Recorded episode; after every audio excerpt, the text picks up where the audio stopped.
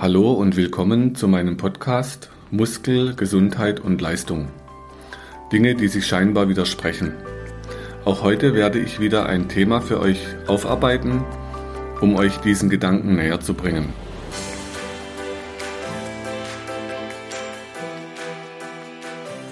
Heute soll es um ein Thema gehen, das schon im Kindesalter anfängt. Und zwar möchte ich jetzt mit einer kleinen Geschichte beginnen aus einem Versuch mit Kindern. Die hat man in einen Raum und hat dort fieserweise eine dreistöckige Sahnetorte aufgebaut. Und diese Torte war dann präpariert. Und zwar so, dass die, wenn man sie berührt, zusammenfällt. Also fieser Versuch. Und man hat dann so Kinder beobachtet in unterschiedlichen Altern. Und wenn die dann da dran gehen und irgendeiner versucht es natürlich dann, die Torte bricht zusammen und dann hat man verschiedene Dinge beobachtet. Und zwar die Kinder Schaum betroffen, etwas verunsichert am Anfang. Und dann, wenn ein Erwachsener reinkommt, dann ist spannend zu sehen, wie schnell irgendjemand anders schuld ist. So immer das Ich war's nicht, ähm, es war jemand, also irgendwas ist immer schuld, aber nicht ich war's.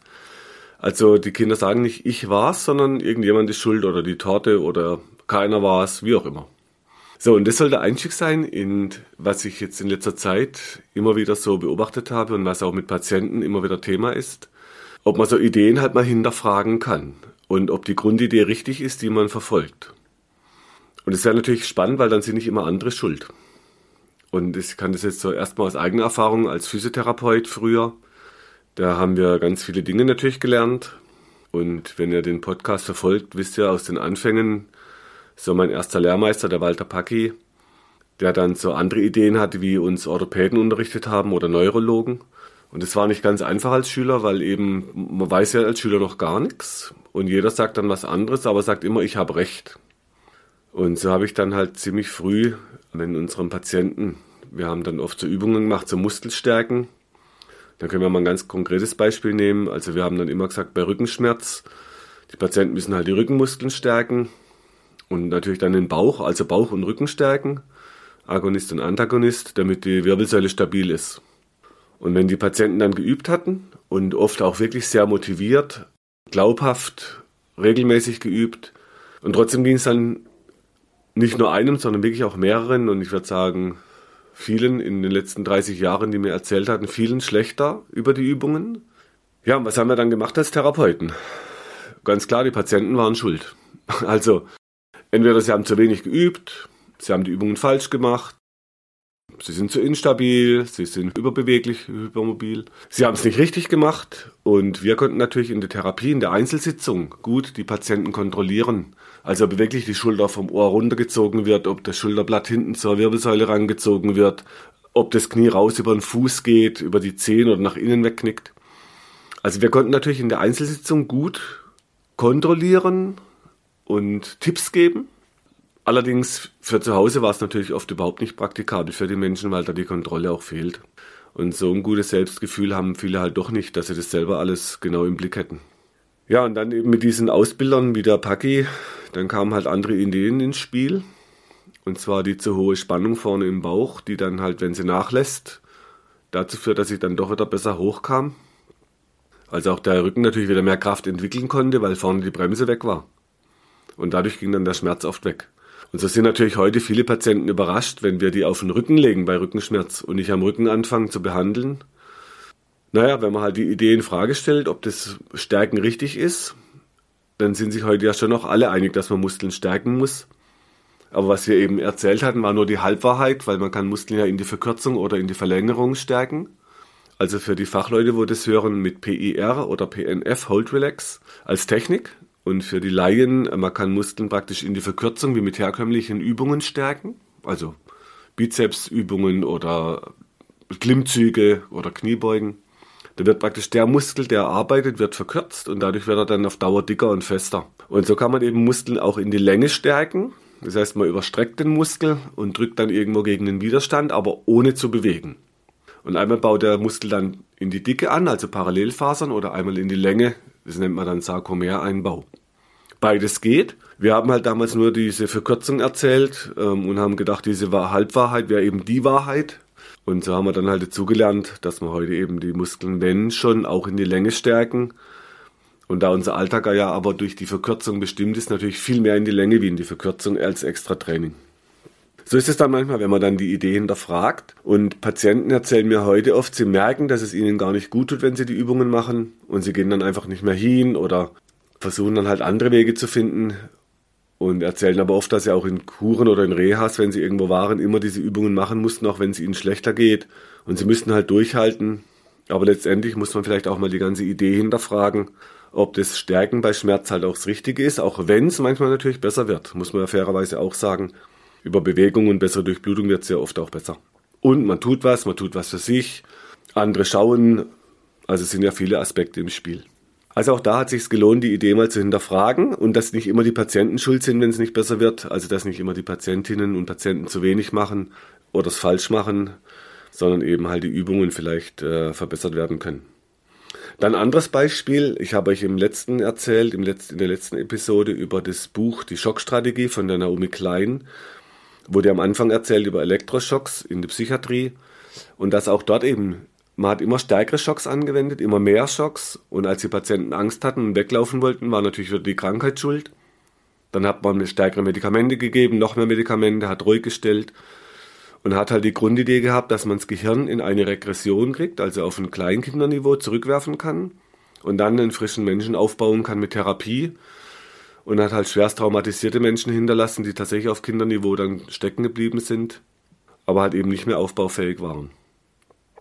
Also auch da hätte es sich gelohnt, erstmal die Idee in Frage zu stellen, was aber halt niemand gerne macht, Fehler zugeben. Wenn ich dann eine eigene Idee habe, ist natürlich auch schwer, die in Frage zu stellen. Dann gibt es andere Beispiele bei uns aus dem medizinischen Bereich. Zum Beispiel habe ich viele Patienten, die kriegen Tabletten, dann noch mehr Tabletten, noch stärkere Tabletten, wenn es nicht besser wird. Dann habe ich aber auch Lehrmeister gehabt, die haben Tabletten weggenommen und abgesetzt.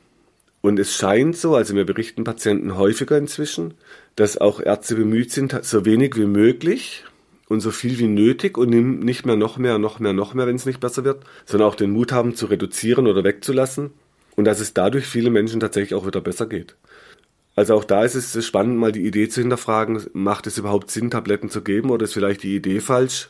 Und das ist natürlich so das schwierige Spiel, wann ist es nötig und wann ist es unnötig.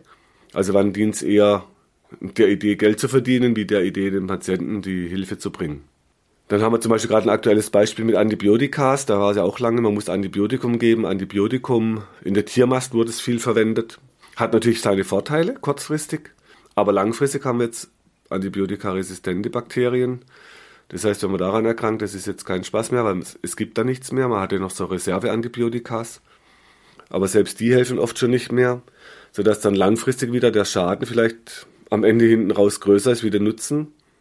Aber dieses langfristige Denken scheint uns nicht so in die Wiege gelegt.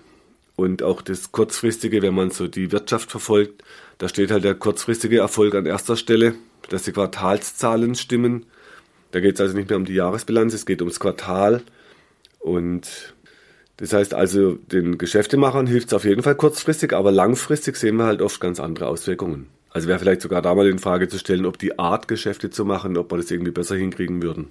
Okay, also dann ein anderes Beispiel. Wir hatten zum Beispiel lange Zeit mit Operationen zu tun und es gab dann die Rückenoperation.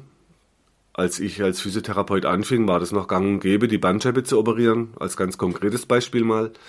Das heißt, ich habe in Konstanz selbst auch bei Fällen am OP-Tisch stehen können, also eigentlich an der Seite, aber ich wurde dann tatsächlich mal zum OP-Tisch gebeten von einem Operateur, bei dem ich dabei sein durfte. Und er hat mir dann erklärt, was er macht, hat mich durchs Mikroskop schauen lassen, obwohl man es eigentlich gar nicht darf. Deshalb werde ich natürlich auch keinen Namen nennen jetzt, aber das fand ich einfach toll und zwar spannend, das zu sehen. Allerdings danach ging es der Patientin halt genauso schlecht wie vorher und ich war dann zufällig im Zimmer und habe erlebt, wie er sie angeschrien hat. Sie soll bloß sagen, die Operation hätte nichts gebracht. Und natürlich hat sie nichts gebracht, die hatte genauso Schmerzen wie vorher. Aber dieser Mensch wird natürlich nicht seine Idee in Frage stellen, da hinten rein zu operieren, sondern dann ist wieder die Patientin schuld und ihre Krankheit und dann ist halt die Narbe schuld. Also immer ist der Rücken vom Patienten schuld oder irgendwas dort ist schuld, weil man vielleicht gar nicht erkennt, dass die Stelle vielleicht die falsche war. Und jetzt 30 Jahre später ist man viel zurückhaltender geworden. Ich habe inzwischen mit Klinikleitern mich unterhalten. Die sagen auch, es wird noch der akute Notfall operiert. Das ist die Blasen- und Darmlähmung und sonst lässt man's.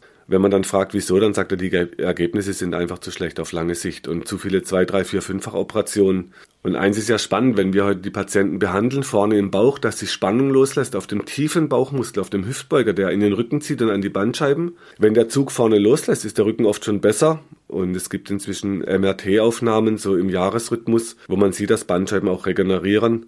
Es ist natürlich nicht dann der schnelle Erfolg, dass direkt der Schmerz weg ist, sondern es braucht dann oft ein paar Mal.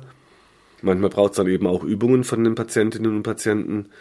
Aber die Aussichten sind eben andere, wie dann immer wieder im Rücken zu operieren und dass dann immer eben die Bandscheibe noch schuld ist oder der Nerv oder die Narbe oder der schwache Rückenmuskel oder weil man den Blick vom Rücken nicht wegkriegt. Also auch da hat sich zum Glück was getan und man wird heute viel zurückhaltender mit diesen Operationen. Und meine Lehrmeister haben eben die ganze Sache in Frage gestellt und haben eben gesagt, man kann das eben auch anders mit mit anderen Behandlungsmethoden, dass die Spannung sinkt im Bauch und am Kiefer und Übungen, dass der Muskel lang wird. Also nicht am Rücken agieren, sondern sehr umfassend auf den Patienten auch schauen. Also auch da waren immer die Patienten schuld und der Rücken und die Narbe, wenn es nicht besser wurde, aber nicht die Idee am Rücken was zu machen. Dann haben wir gerade ein ganz aktuelles Thema, das war jetzt zum Beispiel die Corona-Impfung. Ähm, am Anfang war das ja der Heilsbringer. Da hat man praktisch erstmal den Teufel an die Wand gemalt mit den ganzen Millionen Toten da liegt mir noch der Herr Drosten im Ohr mit Millionen Toten. Inzwischen haben wir andere Daten und Fakten. Es war zum Glück nicht so, wie man sich's ausgemalt hat und man hat natürlich wahrscheinlich auch mit Maßnahmen was retten können. Wobei auch da natürlich Maßnahmen in Frage standen, ob man vielleicht über Maßnahmen Menschen getötet hat und äh, geschädigt hat. Also sehr umstrittenes Thema und jetzt ist so, dass inzwischen sogar im öffentlich-rechtlichen bei Plus Minus letzte Woche ein äh, Bericht kam über Menschen, die halt Schäden davontragen bei der Impfung. Und die Berichte mehren sich, dass es immer mehr sind, wie man am Anfang gedacht oder gehofft hat auch, die davon Schaden nehmen und dass man Dunkelziffern, also man geht davon aus, dass fünf bis sechs Prozent der Fälle nur gemeldet werden. Es gibt Meldungen an das Paul-Ehrlich-Institut, Robert-Koch-Institut, das interessiert wohl niemand so richtig, weil das natürlich die ganze Idee in Frage stellen würde, dass Impfen die Welt rettet. Jetzt bei diesem Virus bei einem Atemwegsvirus, wenn man die Idee in Frage stellt, es gab inzwischen Virologen, die haben dann gesagt, dass man niemals in eine Pandemie reinimpfen darf, weil man sonst Viren unter Mutationsdruck setzt. Also die stellen die Idee in Frage, zumindest zu diesem Zeitpunkt. Vielleicht war es so, dass man die schwer gefährdeten Menschen, die über 80, 70-Jährigen mit schweren Vorerkrankungen, Body Mass Index über 40, dass denen auf jeden Fall das was gebracht hat. Also das heißt, die profitieren schon und wer natürlich auf jeden Fall profitiert, sind die Hersteller, auch wenn Herr Lauterbach sagt, die verdienen so nichts. Ich weiß nicht, wie viel Bilanzen er da gelesen hat oder studiert hat dazu, um so eine Aussage zu treffen. Also wenn man die Zahlen hört, die ähm, in diesen Firmen verdient werden im letzten ein, zwei Jahren, das ist haarsträubend. Also die profitieren auf jeden Fall und aus denen ihrer Sicht haben die alles richtig gemacht. Und für die Menschen, die jetzt Schaden nehmen, ich habe jetzt gerade letzte Woche eine Patientin gehabt, die hatte einen riesen dicken roten Arm, also schwer entzündet, direkt nach der Impfung. Ich habe Patienten inzwischen gehabt, die hatten Herz als Notfall in der Klinik mit dem Herz. Äh, wir haben Patienten, die haben Lähmungen, Gesichtslähmungen nach der, also direkt nach der Impfung und nicht erst Wochen später. Das heißt, die Menschen sehen das natürlich anders, was das bringt. Die waren jetzt in keiner Risikogruppe, sodass man vielleicht auch da mal die Frage stellen kann, war die Idee überhaupt richtig zu diesem Zeitpunkt und dann für alle, für alle Menschen der, ich muss mir vorstellen, der gleiche Stoff für Frauen, Männer, Kinder, Erwachsene, egal wie groß, wie dünn, wie dick, egal welche Medikamente, für alle der gleiche Stoff. Das heißt, wenn man diese Idee mal in Frage stellt, mal schauen, was wir in zwei, drei Jahren wissen, ob die Idee überhaupt richtig war, zu diesem Zeitpunkt so eine Impfkampagne, die natürlich ein paar Leute einen guten Gewinn bringen. Politiker würden auch nicht sagen, wir haben einen Fehler gemacht, das machen Menschen nicht. Das heißt, sie werden natürlich die Idee immer weiter verfolgen mit immer mehr Druck, auch wenn man so langsam merkt, dass natürlich auch sehr viel Schaden angerichtet wird. Mit Ärzten, mit denen ich mich unterhalte, die haben da auch sehr geteilte Meinungen. Die einen sind absolut dafür, die anderen sind nicht so dafür. Aus meiner Sicht wäre es vielleicht sinnvoll, was der Herr Streeck fordert, dass man sagt, man guckt nach einem Antikörperstatus und guckt mal, wenn jemand auch genesen ist. Ich meine, wir haben ja viele Genesene, wahrscheinlich auch eine hohe Dunkelziffer, sodass die Herdenimmunität, wovon man immer spricht, wo der Herr Spahn noch gesagt hat, 60 bis 70 Prozent, inzwischen sind wir bei 80, 90 Prozent reicht noch nicht. Da sind ja die Genesenen noch gar nicht reingerechnet und die hohe Dunkelziffer. Also vielleicht, vielleicht haben wir dann auch irgendwann ein Ende mit diesen ganzen Diskussionen. Allerdings, wenn er ein bisschen weiter recherchiert, wenn man sieht, was gerade die WHO mit dem Herrn Gebralesi an der Spitze was die gerade für Forderungen in, in, den Raum stellen, dass man praktisch weltweit dann zu einer Empfehlung von der WHO folgen muss, wenn die eine Pandemie ausrufen. Und da reicht inzwischen schon die Verbreitung vom Erreger weltweit, da geht es gar nicht mehr um tote Menschen. Dann wird in Zukunft jeder Keim halt zur Pandemie hochgestuft. Und die Länder, die nicht mitmachen, kriegen keine Gelder vom IWF und von der Weltbank. Das sind jetzt ein bisschen düstere Szenarien, aber in ganz unterschiedlichen Büchern inzwischen beschrieben. Tja, wenn es unsere Zukunft ist, ist halt die Frage, der diese Idee in Frage stellt, ob das richtig ist, um da, ob das den Menschen hilft oder einfach Geschäfte machen. Also ich bin gespannt und äh, wieder mein Tipp, bleibt beim Bücherlesen, informiert euch und findet einen Weg. Okay, jetzt haben wir so ein paar Beispiele gehabt, wo also die Grundidee da war und im Nachhinein merkt man, vielleicht war die Grundidee doch nicht so gut, aber man braucht ja dann immer einen Schuldigen. Und jetzt haben wir ja bei der Impfung die Schuldigen gehabt, die ähm, Ungeimpften. Inzwischen spricht man auch von Nicht-Geimpften. Inzwischen gibt es Ärzte, die sagen, und auch Virologen, äh, Professoren für Virologie, die sagen, dass eben das überhaupt so nicht stimmt. Und weil eben dieser Impfstoff bei diesem Virus auch die Menschen mit Impfung halt es weitergeben können. Also auch da hat eben die Idee anscheinend nicht so funktioniert, wie man sich am Anfang erhofft hat. Das war zumal aus dem medizinischen Bereich und eben, dass keiner gern die Fehler zugibt und lieber irgendjemand schuld ist. So, dann haben wir beim Sport zum Beispiel, ich war ja auch lang aktiver Sportler in verschiedenen Sportarten, auch als Trainer tätig, inzwischen als Apnoe-Tauchlehrer. Und auch da habe ich natürlich viele Sachen erlebt, wo es dann immer darum ging, zum Beispiel beim Schwimmen, wenn jemand einen schlechten Armzug hat ähm, oder einen Kopf halt nicht richtig dreht, dann gibt der Trainer so Anweisungen, ja, du musst eben das so und so machen. Das wäre jetzt die Idee, ne, dass es dann technisch richtig ausgeführt ist im Sport. Oder ich habe zum Beispiel gerade sehr viele Golfspieler in Behandlung und Tennisspieler. Da wird ein bestimmtes Bewegungsmuster präferiert als richtige Technik, damit man optimales Ergebnis erzielen kann und sich da weiterentwickelt. Aber wenn man zum Beispiel dann mal die Muskeln tastet, es gibt zum Beispiel bestimmte Muskeln, die machen eine Innenrotation vom Arm, die lassen also die Außenrotation nicht richtig zu. Wenn aber der Muskel zu fest ist an der Innenrotation, dann geht halt die Außenrotation nicht so gut. Das heißt, so ein Mensch wird zum Beispiel nicht so gut die Rückhand spielen können beim Tennis oder beim Golf jetzt, äh, wenn er ausholen müsste und den Schwung nach außen oben weiterleitet. Dann kann euch so ein Muskel bremsen. Die Frage ist nur, ob der Trainer halt gerade diesen Muskel kennt oder immer nur halt versucht dann euch zu sagen, ihr macht die Bewegung nicht richtig, ihr macht sie zu langsam oder zu schnell oder falsch oder also auch da wieder ist halt die Frage, ob die, die Richtung überhaupt machbar ist von euch aus, bevor man den Muskel löst. Und ich habe dann zum Beispiel auch Menschen erlebt im Sport, die waren halt als Mensch bisschen unsicher, also die hatten so eine Unsicherheit in sich aus bestimmten Erlebnissen raus. Oder wenn ich dann Patienten frage, was sie für Sportarten treiben. Also da kommen dann oft, sie machen dann den und den Sport und versuchen sich da auszutoben und fühlen sich danach immer ganz gut und powern sich aus und es ist toll. Aber das Dilemma, dass dabei oft die Muskeln auf Dauer fester werden, was man dort ja auch möchte, ne? straffes Gewebe, alles schön dicker Bizeps, flacher Waschbrettbauch, dicker Oberschenkel, Stachelwade. Das sind so Schlagworte im Sport. Wenn danach dann aber Schmerzen anfangen oder ständige Behandlungen anfangen, wo man wieder versucht dann zu massieren oder mit Akupunktur oder mit Rotlicht oder Fango zu lockern, dann wird nicht die Idee in Frage gestellt, dass man Sport so macht, dass der Muskel fest und straff wird, sondern dann ist halt wieder irgendwie die Matratze schuld oder man schläft dann schlecht nachts oder der Wetterumschwung ist schuld oder also da sucht man wieder irgendeinen Schuldigen, weil man die Idee nicht in Frage stellen möchte, so exzessiven Sport oder die Art Sport zu treiben, dass der Muskel halt hart und fest wird. Und wenn dann der Schaden kommt, zum Beispiel eine schwere Arthrose oder spinale Engen haben wir oft bei Sportlern, oder die Sehnenrisse, die Sehnenansatzreizungen, die Entzündungen im Gewebe. Also auch da gibt's ganz, ganz viele Muster und ganz viele Auswirkungen auf lange Sicht die richtig schädigend sind und den Leuten viele Schmerzen und auch Zeiten in Anspruch nehmen in Wartezimmern. Das kostet Geld, das ist immer Aufwand. Und trotzdem wird natürlich die Frage nicht gestellt, ist vielleicht der Sport nichts für mich oder die Art des Sports zu treiben nichts für mich. Also Lehrmeister von mir sprechen oder auch die Hirnforscher sprechen von ein bis zwei Stunden am Tag mit dem Hund spazieren gehen, auch wenn man keinen hat. Das entspricht jetzt nicht unserem Leistungsgedanken. Aber wenn ihr mal euch ins Asiatische orientiert und schaut, wie die Menschen sich dort bewegen, so morgens, mittags, abends Tai Chi im Park, Yoga, Qigong. Das heißt, es sind eher so langsame Bewegungsmuster und Bewegungsformen. Das hat nichts mit Leistungssport zu tun, aber die sind mit 70, 80 und 90 halt auch noch beweglich und geschmeidig. Wenn ich unsere Sportler angucke mit 50, 60, 70, die sind oft schon sehr angespannt, schmerzgeplagt, operiert, voll Medikamente.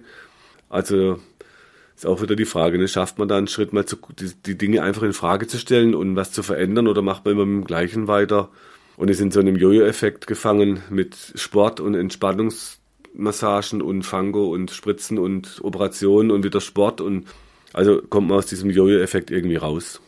Ja, dann habe ich jetzt noch eins äh, zu dem Thema, was im Moment sehr aktuell ist, zum Krieg in der Ukraine. Da sind ja ganz viele Diskussionen und auch die Bilder, wo man sieht, sind natürlich furchtbar. Und zwar aus mehreren Blickwinkeln. Also zum einen das menschliche Leid, wo Menschen, die können nichts dafür, ein paar überlegen sich, sie wollen da halt ihre Strategie verfolgen. Wenn man schaut, wo das Ganze anfing, da gibt es inzwischen viele Berichte dazu, ähm, was die NATO-Osterweiterung für eine Rolle spielt. Jetzt aber mal abgesehen von, von dem politischen Hintergrund, wenn man sich die Bilder anschaut, da kann man auch die Frage stellen, ist Krieg richtig? Also ist die Idee richtig, Krieg zu führen? Und vor allem mit den heutigen Waffen, die es gibt, wenn man da sieht, ist einfach alles in Schutt und Asche. Alles. Also alles kaputt. Das waren damals auch Bilder aus dem Irak. Da war einfach aus dem Afghanistan, Syrien, überall, alles liegt in Schutt und Asche. Weil wir heute natürlich Waffen haben, die einfach eine unfassbare Zerstörungskraft haben. Die einfach mit einem Knopf irgendwo zu bedienen sind oder mit einer Laserzielerfassung. Das heißt, es ist kein so ein Riesending mehr. Ja, jetzt muss man halt die Frage stellen, ist Krieg okay, ja oder nein? Ich habe mich vor 30 Jahren entschieden, Nein zu sagen. Ich habe Kriegdienst verweigert und habe in der Begründung damals beschrieben, nur weil ein Politiker sagt, jetzt ist Krieg, geh Frauen und Kinder töten, geh vergewaltigen, leg alles in Schutt und Asche, da mache ich nicht mit. Dann gab es natürlich auch damals schon Riesendiskussionen bezüglich Vaterlandsverräter und solchen Dingen.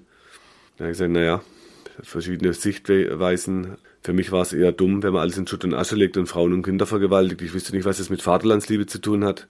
Aber wie auch immer, das waren damals die Diskussionen und ähm, so wäre jetzt halt natürlich heute auch die Frage. Also wenn ich mich für Ja entscheide, Krieg ist okay, dann dürfen es die Amis, die können dann Irak in Schutt und Asche legen, dadurch leider Terrorismus halt heraufbeschwören. Dann sind natürlich die Terroristen schuld, wenn es nicht funktioniert, dass ein ganzes Land in Schutt und Asche liegt, wo man gedacht hat, man kann eine Demokratie dann aufbauen.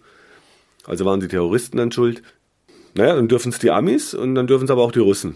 Wenn es nicht okay ist, also wenn ich mich für Nein entscheide, dann dürfen es weder die Amis noch die Russen. Also selbst wenn man jetzt das hinkriegen würde, dass alle auf der Welt Nein sagen und dieses unfassbar viele Geld, was da verpulvert wird, allein die Amis 760 Milliarden Dollar im Jahr, das ist eine Dreiviertel Billion in Rüstung und in Waffen. Die Russen 60 Milliarden im Jahr.